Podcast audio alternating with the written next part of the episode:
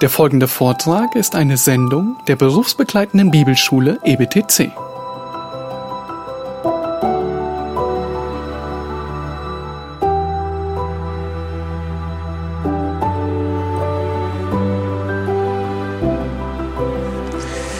Ja, dann äh, schlagen wir wieder auf, Hiob Kapitel 2. Wir haben noch einen kurzen Abschnitt im Kapitel 2, den wir uns noch ansehen. Und dann haben wir die historische Einleitung zum Hiob-Buch miteinander erarbeitet. Nun, äh, ich habe ziemlich viel Zeit daran verwendet, Grundlage gelegt, damit wir alles weitere umso besser verstehen. Wir lesen miteinander Hiob Kapitel 2, die Verse 11 bis 13. Hiob Kapitel 2, die Verse 11 bis 13. Und die drei Freunde Hiobs hörten alle dieses Unglück, das über ihn gekommen war. Und sie kamen jeder aus seinem Ort, Eliphas, der Themaniter, Bildad, der Schuchiter und Zophar, der Naamatiter. Und sie verabredeten sich miteinander zu kommen, um ihm ihr Beileid zu bezeugen und ihn zu trösten. Und sie erhoben ihre Augen von fern und erkannten ihn nicht. Da erhoben sie ihre Stimme und weinten, und sie zerrissen jeder sein Gewand und streuten Staub auf ihre Häupter himmelwärts. Und sie saßen mit ihm auf der Erde sieben Tage und sieben Nächte, und keiner redete ein Wort zu ihm, denn sie sahen, dass der Schmerz sehr groß war. Ja, hier haben wir drei Männer und die erweisen sich als Freunde. Ha? Macht so ein bisschen Geräusche. Es macht Geräusch. Versuchen wir es. Nebengeräusch. Ist jetzt besser oder musst du, na? Aha, ist jetzt besser. Und sie erweisen sich wahrhaft als Freunde, denn sie nehmen diese Reise auf sich, sie hören von Hiob, von seinem Unglück und sie kommen, um ihn zu trösten. Das heißt, sie haben sich noch keine Fragen gemacht oder schon für sich beantwortet, warum dieses Leiden wohl über ihn gekommen sein könnte. Sie kommen, um ihn zu trösten. Und das müssen wir an ihnen loben. Nun, Hiob war selber in den Tagen seinen, seiner Wohlfahrt ein Helfer der Armen gewesen. Er wird einige Male darauf zu sprechen kommen. Und äh, diese drei Freunde, sie müssen Hiob auch gut gekannt haben. Und sie nehmen diese lange Reise auf sich und dann sitzen sie sieben Tage lang da und sie anerkennen, sein Schmerz ist so groß und es ist nicht unsere Sache, jetzt irgendetwas zu sagen.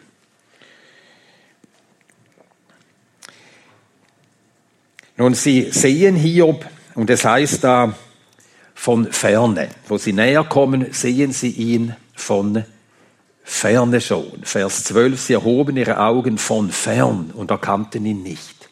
Also da merkten sie, dass etwas Schlimmes ihm widerfahren sein muss, das sie nicht einmal erkannten. Und wenn hier steht von fern, dann trifft das auch zu auf das, was wir nachher an ihnen merken. Sie, sie können, sie, sie wissen nicht woher das alles kommt und dann machen sie sich leider ihre Theorien darüber, warum Hiob so etwas hat zustoßen können. Sie weinen, wo sie ihn sehen, sie empfinden mit, sie weinen mit den Weinenden. Und diese drei Freunde, sie sind wirkliche Freunde. Sie wollen ihm helfen, sie wollen ihn trösten, auch wenn sie dann mit allem, was sie ihm sagen, Hiob nicht trösten können, sondern im Gegenteil seine Not noch verschärfen. Obwohl sie mehr Mitgefühl zeigen als andere. Sie sind die Einzigen, die ihn besuchen kommen in seiner Not. Hiob wird dann später darüber klagen, dass alle sich von ihm abgewandt haben, seine Frau, sein ganzer Hausstand, die äh, Diener im Haus, alle wenden sich von ihm ab und wir haben schon gesehen, auch seine Frau, aber sie kommen zu ihm. Und doch, obwohl sie von seinen Bekannten oder Freunden noch sich als die Besten erweisen, können und die Besten nicht helfen. Denn auch das Beste und die Besten unter den Menschen sind immer noch unzureichend. Und so muss Hiob auch an ihnen lernen, dass er nur einen Tröster und einen Helfer hat. Das ist sein Gott. Das hat auch David lernen müssen in einer langen Schule der Enttäuschungen, der Zurücksetzungen, der Brüche und Einbrüche, der Umstürze.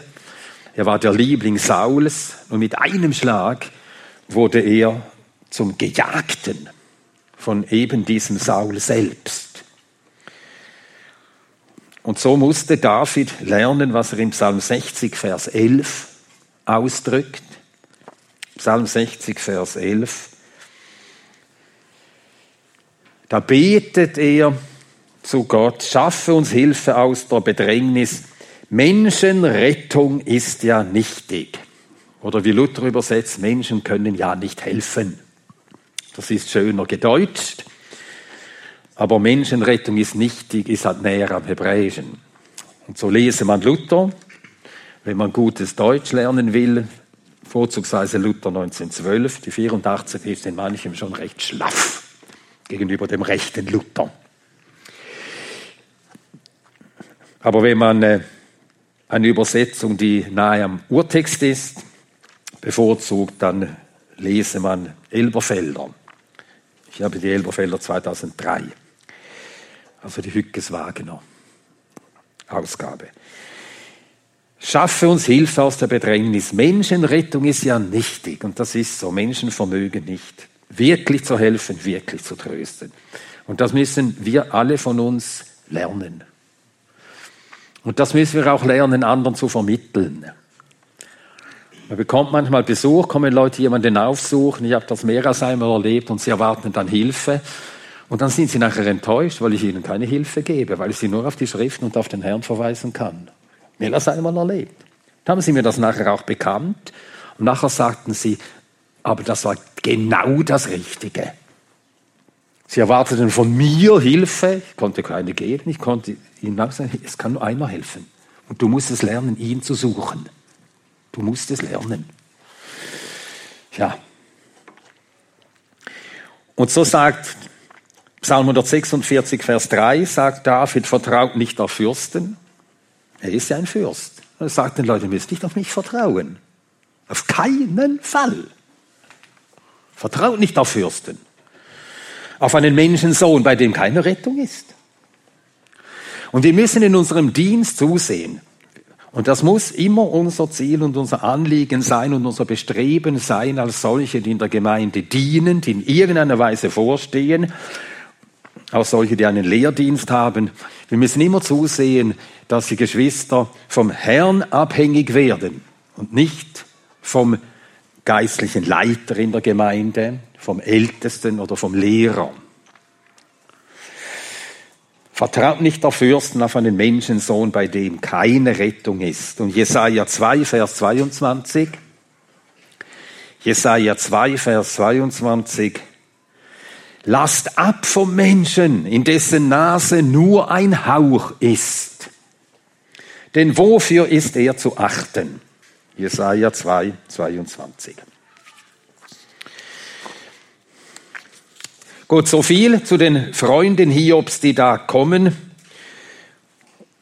Und damit kommen wir jetzt zum Kapitel 3. Und hier beginnt der zweite Teil des Buches, der bis zum Kapitel 31 geht. Reden und Gegenreden. Reden und Gegenreden. Dieser zweite Teil ist der längste und er ist jener Teil im Buch Hiob, bei dem wir immer wieder diese Erfahrung machten. Es kam uns vor, die reden und kommen nicht vom Fleck und man hat das Gefühl, sie wiederholen sich und man liest und kämpft sich durch diese Kapitel. Nun, dieses lange Hin und Her reden, das zu keinem Ergebnis führt, das ist eben ein Abbild von der Tatsache, dass wir vor diesen Fragen auf uns selbst gestellt, vor diesen Fragen nämlich nach dem Leiden auch der Gerechten, dass wir vor diesen Fragen ratlos sind, hilflos sind. Wir haben es nötig, dass Gott selbst uns lehrt.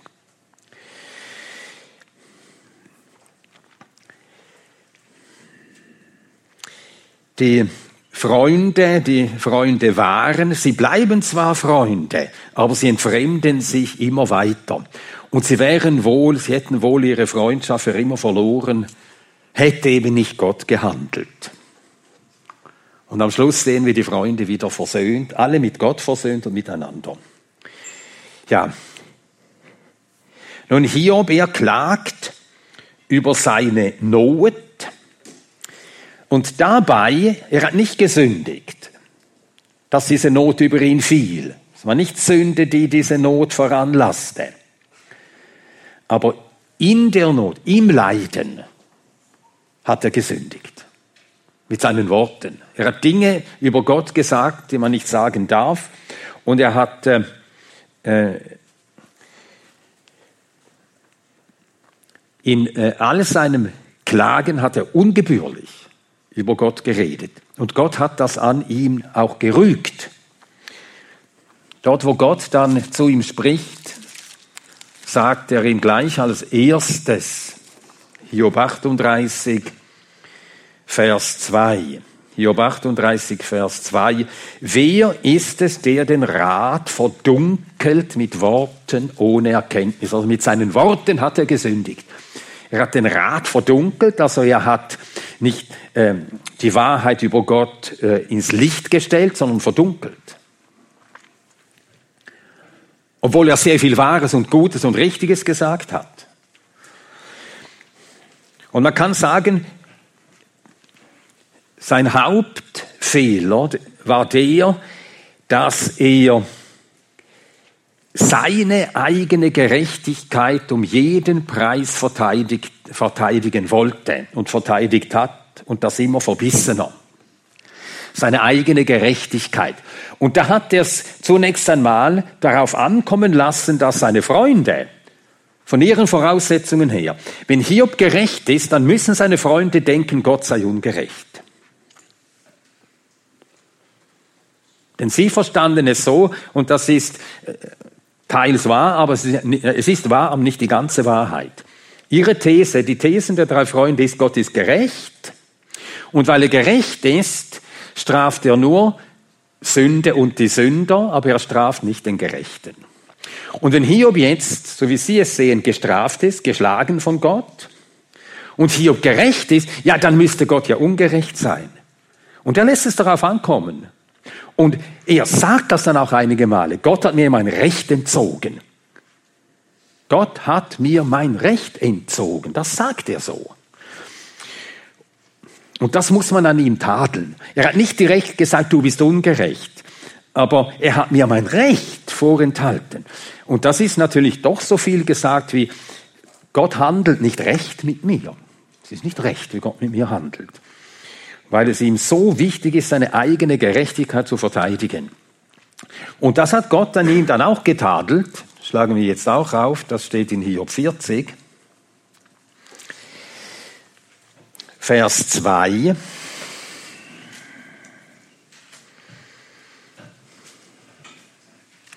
Hiob 40, Vers 2. Ja, Verse 1 und 2, dass wir sehen, es ist der Herr, der hier redet und der Herr, also Yahweh, antwortete Hiob und sprach, will der Tadler mit dem allmächtigen Rechten, der da Gott zurechtweist.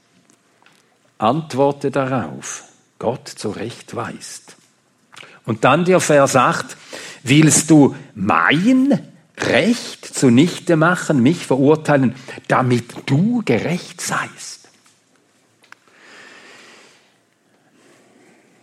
Auch wenn wir vielleicht nie so weit gegangen sind, dass wir das direkt wie Hiob ausgedrückt haben. Aber wenn wir unsere Gerechtigkeit um jeden Preis verteidigen wollen, dann läuft das darauf hinaus, dass äh, Gott nicht recht mit uns verfährt. Und so sündigt er im Leiden mit seinen Worten. Aber auch seine Freunde sündigen nämlich darin, dass sie über Hiob Dinge wissen wollen, die sie gar nicht wissen können. Sie sind einfach überzeugt, Hiob, du musst gesündigt haben, sonst wäre diese Not, dieses Leid nicht über dich gekommen. Und die ganze Schwierigkeit ergibt sich daraus, dass Hiob nicht wegen einer Sünde leidet, und darum muss er sich immer verteidigen. Und in seiner Verteidigung wird er immer verbissener und zeitweise auch ausfällig gegenüber seinen Freunden. Und verteidigt seine Gerechtigkeit immer verbissener. Ich habe nicht gesündigt. Nein, es liegt keine Schuld vor. Und da hat er ja auch recht. Aber den Freunden muss er dann als jemand erscheinen, der nicht nur verborgene Sünde hat, sondern auch nicht bereit ist, das zu bekennen also als jemand, der verstockt ist. Und darum werden auch sie in ihren Worten immer gröber. Und so sind Hiob und seine Freunde ein Beispiel dafür, wie solche, die um Gott und Gottes Wahrheit eifern, sich auf ihre Positionen immer mehr vor, äh, äh, in ihren Positionen immer mehr festbeißen können und einander immer fremder werden und am Schluss einander nichts mehr zu sagen haben. Und jeder meint, er habe Recht. Tja. Und es ist erst das Reden Gottes, das alles, alle und damit alles zurechtrückt. Hiob wird durch das Reden Gottes, Reden Gottes zurechtgebracht und die Freunde Hiobs werden durch, durch das Reden Gottes ebenfalls zurechtgebracht durch das Reden Gottes. Die Reden der drei Freunde, Hiobs und seiner Freunde, verläuft in drei Zyklen. Und zwar, sie, äh, es ist, sie reden äh, immer ganz geordnet. Also Hiob beginnt und auf Hiobs Rede antwortet immer zuerst Eliphas. Er scheint der Wortführer zu sein unter den Dreien. Und nachdem Eliphas auf Hiobs erste Rede entgegnet hat, ist wieder Hiob dran und versucht Eliphas zu widerlegen. Und nach Hiobs zweiter Rede kommt Bildad dran und antwortet auf Hiob. Und daraufhin wiederum Hiob entgegnet dem Bildad. Und dann kommt aus dritter der Zophar, der letzte dran, und versucht Hiob zu widerlegen. Und dann kommt es zu einer zweiten Runde, wo wieder Hiob redet. Und dann antwortet ähm, Eliphas, darauf entgegnet Hiob, dann kommt Bildad mit seiner, seinem Versuch Hiob zu widerlegen. Und wieder schlägt Hiob diese Rede Bildad zurück. Und dann kommt Zophar. Und wiederum antwortet Hiob. Und die dritte Runde Hiob antwortet und er redet und dann kommt Eliphas. Und auch das ähm, versucht Hiob zurückzuschlagen, was Eliphas gesagt hat. Dann redet noch einmal äh, Bildad. Und Hiob antwortet auf Bildad. Und am Ende der dritten Runde redet Zophar nicht mehr. Also, formal könnten wir sagen, nach äh, drei Runden Hiob Sieger nach Punkten. Ja, es ist wie ein Boxkampf, wirklich. Nach der ersten Runde geht der Gong und alle liegen in den Seilen. Und nachher geht's wieder los. Und am Schluss Hiob aus, hat Hiob den Zofer aus dem Feld geschlagen, antwortet nicht mehr Sieger nach Punkten. Nein, er hat nicht gesiegt. Nachher setzt ein langer Dialog Hiobs an. Und dieser Dialog, der zeigt nur, dass er nicht vom Fleck gekommen ist. Also sie kommen zu keinem Ergebnis. Ja, und der Verlauf der Diskussion ist eindeutig. Die Gesprächspartner entfernen sich immer weiter voneinander. Schauen wir uns das einmal am Beispiel der Antworten Hiobs an, seiner Antworten, die er jeweils gibt. Also in Kapitel 3 haben wir die Klage Hiobs und darauf kommt ähm, die Entgegnung des Eliphas, Kapitel 4 und 5. Und dann kommt die Antwort Hiobs. Es kommt eine erste Antwort auf dieses Votum seines Freundes.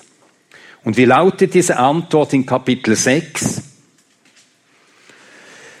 Oh, dass mein Kummer doch gewogen würde. Oder so wie ich das übersetzt habe, wägen, ja wägen sollte man meinen Unmut. Wägen, ja, wägen sollte man es, was mir zugestoßen ist. Hiob begehrt Mitleid. Nun, Mitleid begehren ist äh, keine glückliche Zutat zu einem glücklichen Gesprächsverlauf. Dann in Kapitel 9, das ist seine Antwort an Bildad. An Bildads erste Rede, die Antwort von Hiob. Sie beginnt so, Kapitel 9, Vers 1. Hiob antwortet und sprach, wirklich, ich weiß, dass es so ist. Das heißt, er behauptet sein Selbstbewusstsein. Das weiß ich doch längst.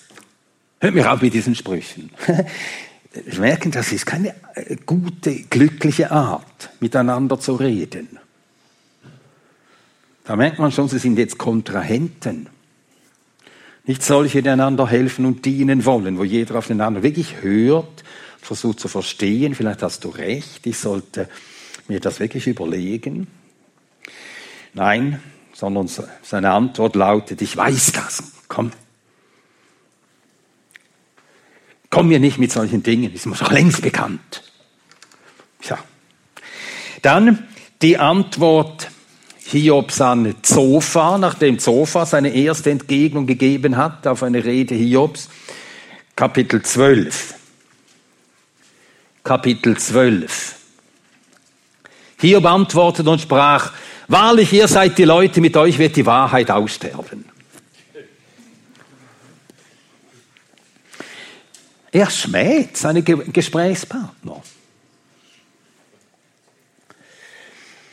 Und dann in Kapitel 16, nachdem Eliphas seine zweite Entgegnung gegeben hat auf Hiobs Reden,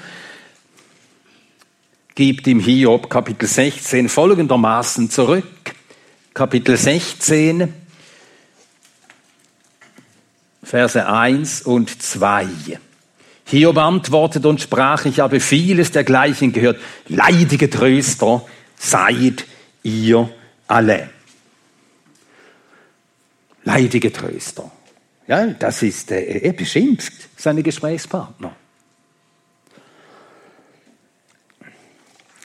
Dann in Kapitel 19, nach Bildads zweiter Rede, die ja natürlich eine Entgegnung auf Hiobs Rede davor gewesen ist. Und Hiob antwortet dem Bildad folgendermaßen, Kapitel 19, Vers 1. Hiob antwortet und sprach, wie lange wollt ihr meine Seele plagen und mich mit Worten zermalmen? Schon zehnmal habt ihr mich geschmäht. Ihr schämt euch nicht, mich zu verletzen. Hiob beklagt dann am Meer sein großes Leid und beklagt die Untauglichkeit seiner Freunde. Dann Kapitel 21. Das ist äh, Hiobs Antwort an die zweite Rede des Zophar. Kapitel 21, Vers 1 und 2. Hiob antwortete und sprach, hört, hört meine Rede und dieser Sätze eure Tröstungen. Ihr hört gescheiter auf und jetzt lasst mich mal reden. Ja, Hiob hat zwar inzwischen aufgehört, seine Freunde zu beschimpfen, aber nicht, weil er meint, dass sie einsichtiger geworden wären, sondern jetzt hat er auf sie, im Blick auf sie resigniert. Also von euch erwarte ich jetzt nichts mehr. Und er äh, redet zunehmend nur noch zu Gott. Nun, das ist ja nicht falsch, dass er sich an Gott wendet. Das zeigt ja, dass er wirklich an Gott hängt. Aber wie er mit seinen Freunden redet, das müssen wir dennoch an ihm ebenso tadeln, wie wir die Freunde tadeln müssen an dem, wie sie über Hiob geurteilt haben. Und dann Kapitel 23, das ist seine Hiobs Antwort an die dritte und letzte Rede des Eliphas, Kapitel 23, Vers 1. Hiob antwortet und sprach auch, heute ist meine Klage trotzig. Und hier wendet er sich nicht, überhaupt nicht mehr an, an äh, Eliphas. Jetzt redet er nur noch für sich selbst vor Gott, hat sich also von den Freunden abgewandt, um dann in Kapitel 26 ein letztes Wort an die Freunde noch zu entsenden. Und zwar ist das seine 25, die dritte Rede des Bildad. Und wenn ihr schaut, Kapitel 25, die dritte Rede des Bildad ist ganz kurz.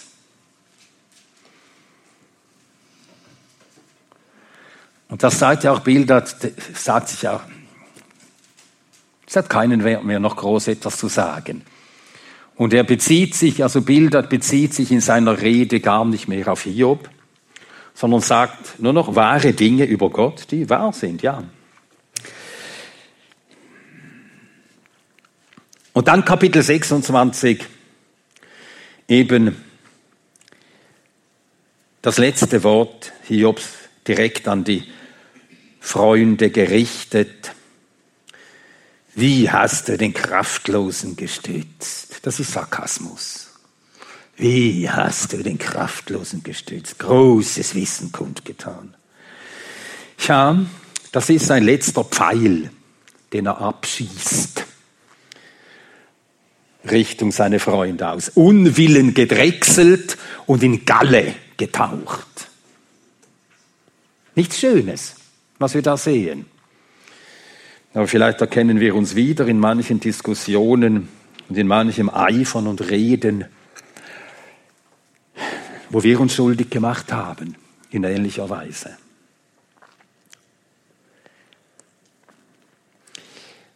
Und von da an ist von Kapitel 26 bis 31 ein einziger langer Monolog Hiobs. Jetzt ist er mit sich allein, er wendet sich zwar an Gott, aber mehrheitlich redet er einfach von sich von sich. Und am Schluss weiß er nichts mehr zu sagen. Kapitel 31 am Schluss, die Worte Hiob sind zu Ende. Er ist, auch, er ist wirklich am Ende. Und die Freunde sind auch am Ende. Kapitel 32, 1. Jene drei Männer hörten auf, dem Hiob zu antworten. Alle haben resigniert, einander gegenüber resigniert und hier aber auch vor Gott resigniert. Weiß nichts mehr zu sagen. Nun, die Thesen der drei Freunde. Die drei Freunde, sie behaupten in jeder Rede, nicht ganz in jeder Rede, Bildert in seiner letzten sagt nichts mehr davon, aber die Thesen der drei Freunde sind, sind immer die gleichen. Gott ist gerecht und das ist wahr. Gott straft nur die Sünder Gott straft Sünder, ja, aber sie meinen, Gott strafe nur die Sünder. Und Gott segne die Gerechten, das ist auch wahr. Aber dass Gott nur die Sünder straft als die Sünder, weil sie Gott straft und schlägt seine Heiligen oft härter und schärfer als die Sünder, weil sie seine Heiligen sind. Aber das scheinen sie nicht zu wissen.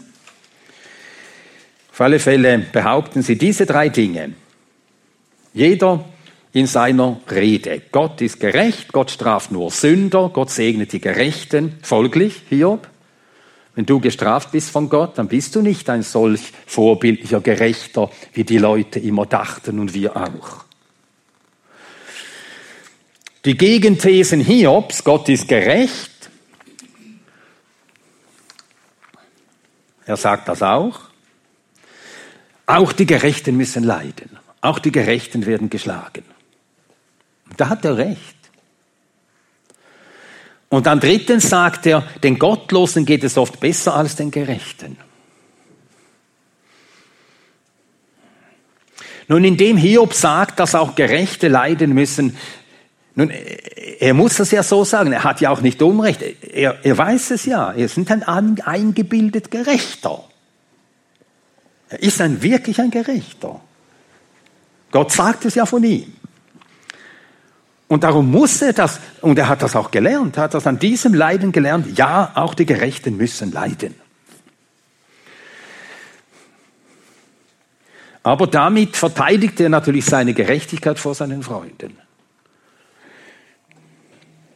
Und lässt es eben sogar darauf ankommen, dass sie dann Gottes Handeln als ungerecht annehmen müssten. Äh, Elihu, er hat das sehr äh, äh, gut erkannt. Er hat ja die ganze Zeit, oder mindestens schon sehr früh, einfach da gestanden, hat zugehört. Zugehört, Hiob redet, hat zugehört, sich gut gemerkt, was der sagte, hat zugehört, was die Freunde sagten. Und er beginnt in seiner Rede an die drei Männer und an Hiob wie folgt. Hiob 32.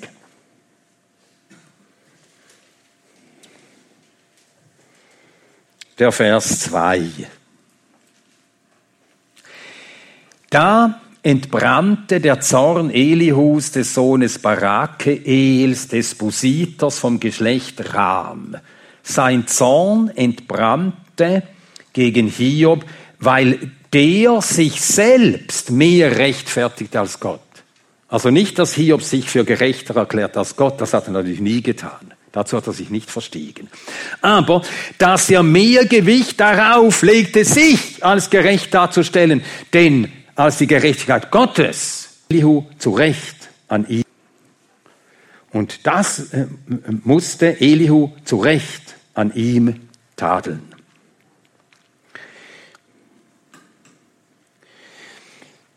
Nun in der ersten, aller, äh, ersten Runde, vor allem in der ersten Antwort, der Freunde die erste Antwort gibt, Eliphas, da ist er noch sehr taktvoll und zurückhaltend.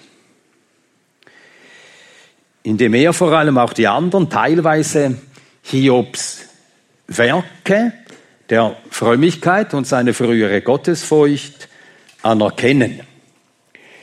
Und sie drücken ihre Auffassungen über Gottes Regierung, Gottes Gerechtigkeit und wie Gott äh, Sünder straft und Gerechte segnet, sie drücken das noch in allgemeinen äh, Worten aus. Aber nachdem Hiob sich selbst dann dagegen gewandt hat, verteidigt hat, sich seine Gerechtigkeit verteidigt hat, werden sie in der zweiten Runde direkt und sagen direkt, du, du hast gesündigt. Und so behaupten sie in der zweiten Runde mit größerem Nachdruck, es müsse doch jemand gottlos sein, also du Hiob, wenn solches Unglück über dich kommt. Und schließlich in der dritten Runde, dort lassen sie alle, allen freundlichen Schein fahren und sagen von Hiob das Gegenteil. Besonders deutlich an Eliphas, das Gegenteil von dem, was Eliphas ihm in der ersten seiner ersten Rede noch zugestanden hatte. Also da hat er wirklich zu groben Worten gegriffen. Äh, Eliphas in Kapitel 22. Äh, schauen wir das, äh, nein, wir kommen drauf. Schauen wir nun in, äh, wieder in einem knappen Überblick an, wie die eröffnenden Worte der Reden der vier Freunde lauten. Und die zeigen uns eben, in welche Richtung ihr Argumentieren driftet. Kapitel 4, also die erste Rede des Eliphas. Versucht man ein Wort an dich, wirst du müde. Also da richten hier taktvoll. Erträgst du es, wenn wir ein Wort an dich richten, Hiob? Dann in Kapitel 8, Bildads Antwort auf Hiobs Rede, Kapitel 8. Wie lange willst du solches reden? Also sie stellen noch Fragen. Durch Fragen also wollen sie sein Gewissen erreichen. Wie lange willst du solches reden? Sollen die Worte deines Mundes heftiger Wind sein? Und dann in Kapitel 11 antwortet Zophar, Kapitel 11, Vers 1, muss die Menge der Worte nicht beantwortet werden, soll ein Schwätzer Recht behalten. Nun, wir sehen auch hier in diesen drei Antworten eine Steigerung. Eliphas hat nur gefragt, wirst du müde?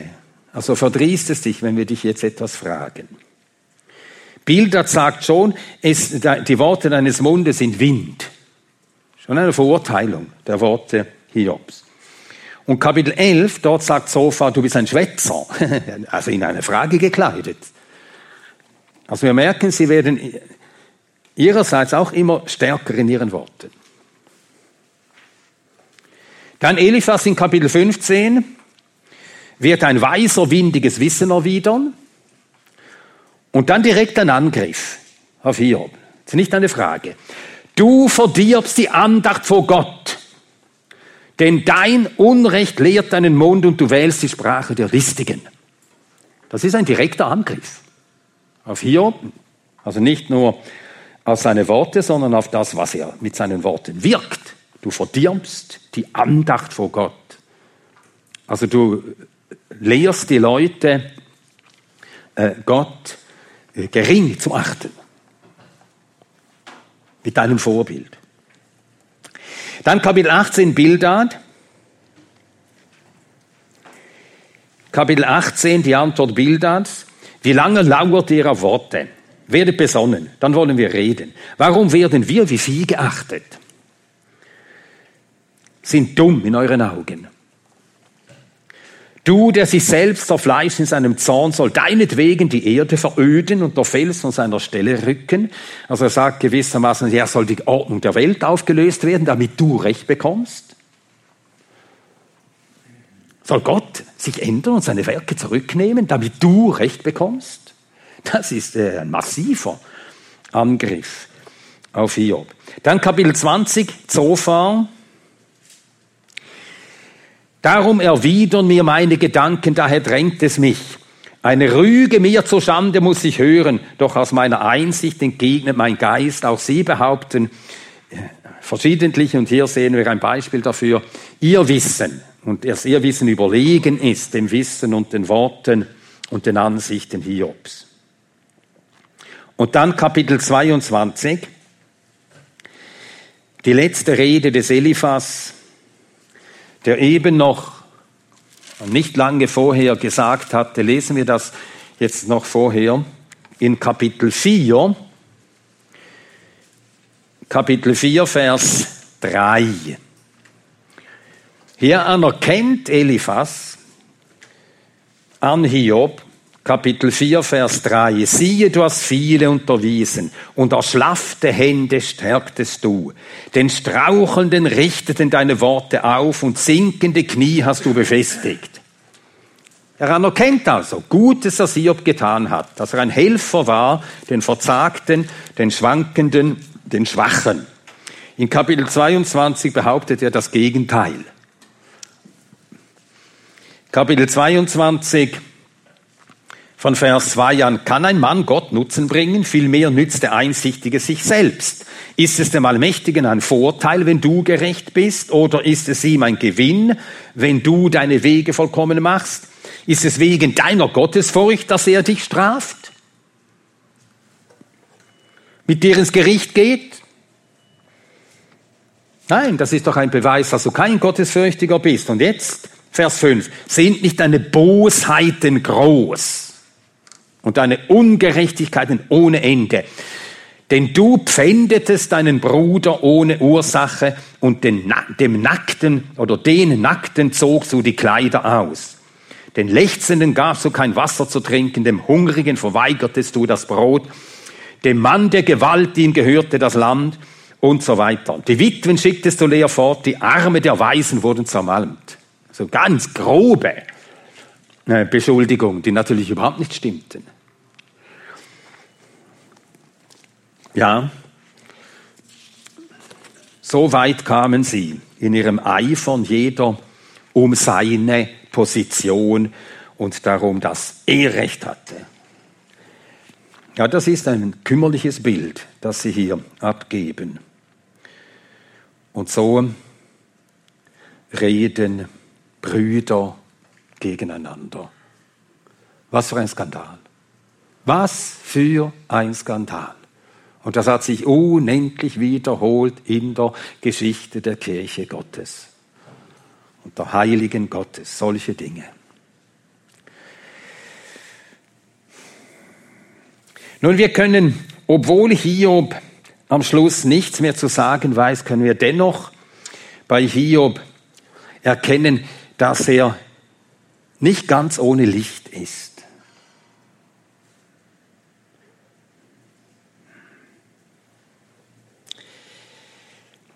Wir sehen in Kapitel 9, Kapitel 9, wie er versteht, er versteht also an seinem Leiden, er versteht an seiner Ratlosigkeit, er versteht auch im Empfinden darüber, dass er vor Gott ja nie, dass er Gott nie genügen kann.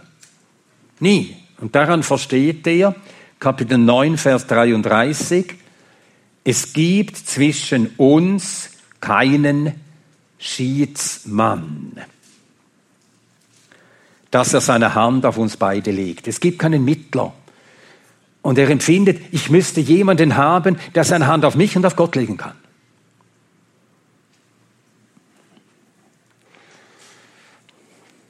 Ein Mittler. Wir haben einen Mittler nötig. Dann in Kapitel 14 spricht er zuerst davon, wie das Leben, wenn, unser, wenn wir das Leben aushauchen, dann sind wir wie der Baum, der fällt und der steht nicht wieder auf. Und so beginnt er zu empfinden, die Notwendigkeit eines Lebens, das über das Grab hinausgeht, Notwendigkeit der Auferstehung. Und in Kapitel 19 kann er sogar von Gewissheit der Auferstehung sprechen. Kapitel 19.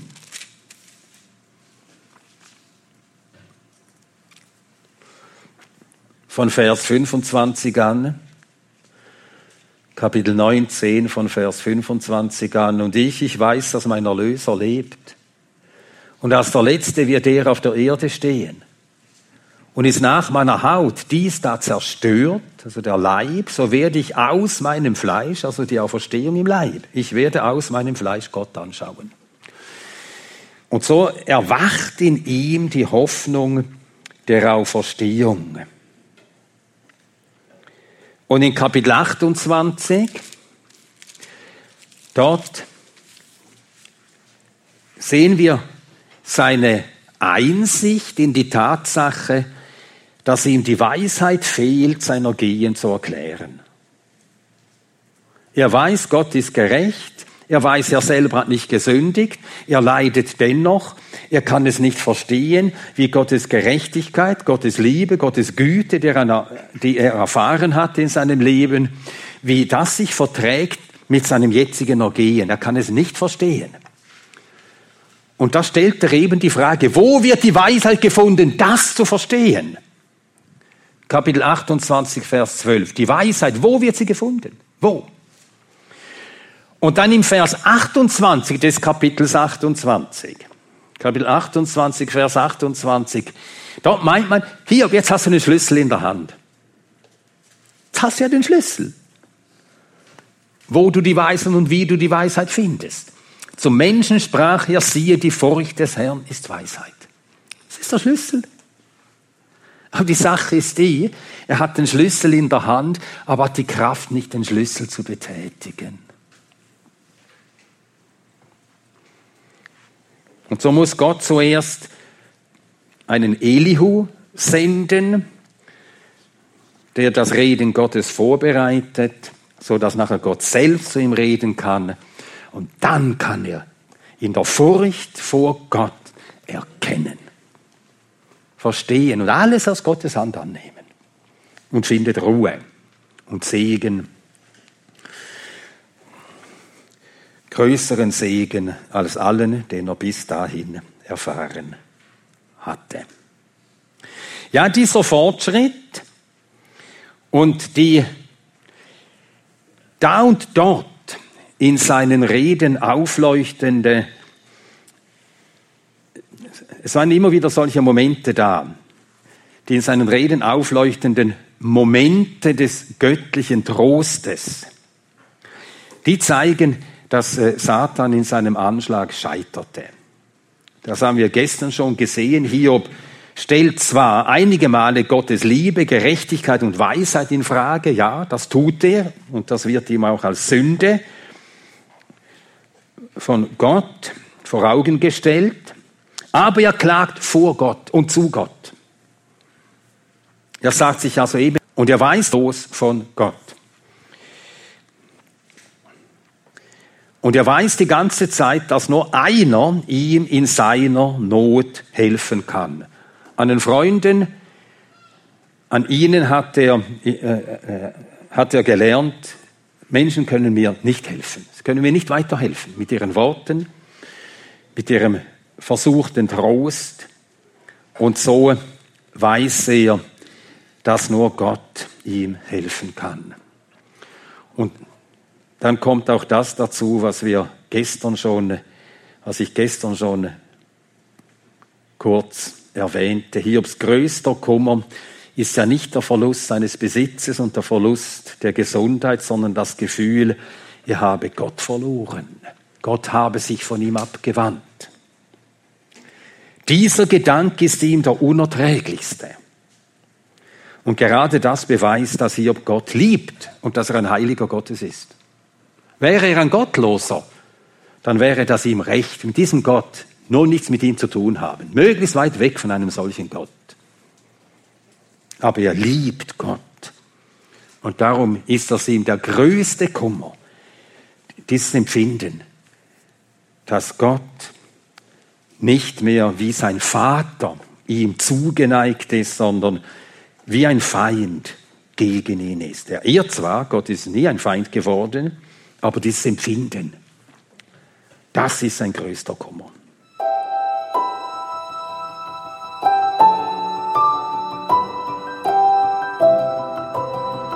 Diese Sendung war von der berufsbegleitenden Bibelschule EBTC. Unser Ziel ist, Jünger fürs Leben zuzurüsten, um der Gemeinde Christi zu dienen. Weitere Beiträge, Bücher und Informationen findest du auf ebtc.org.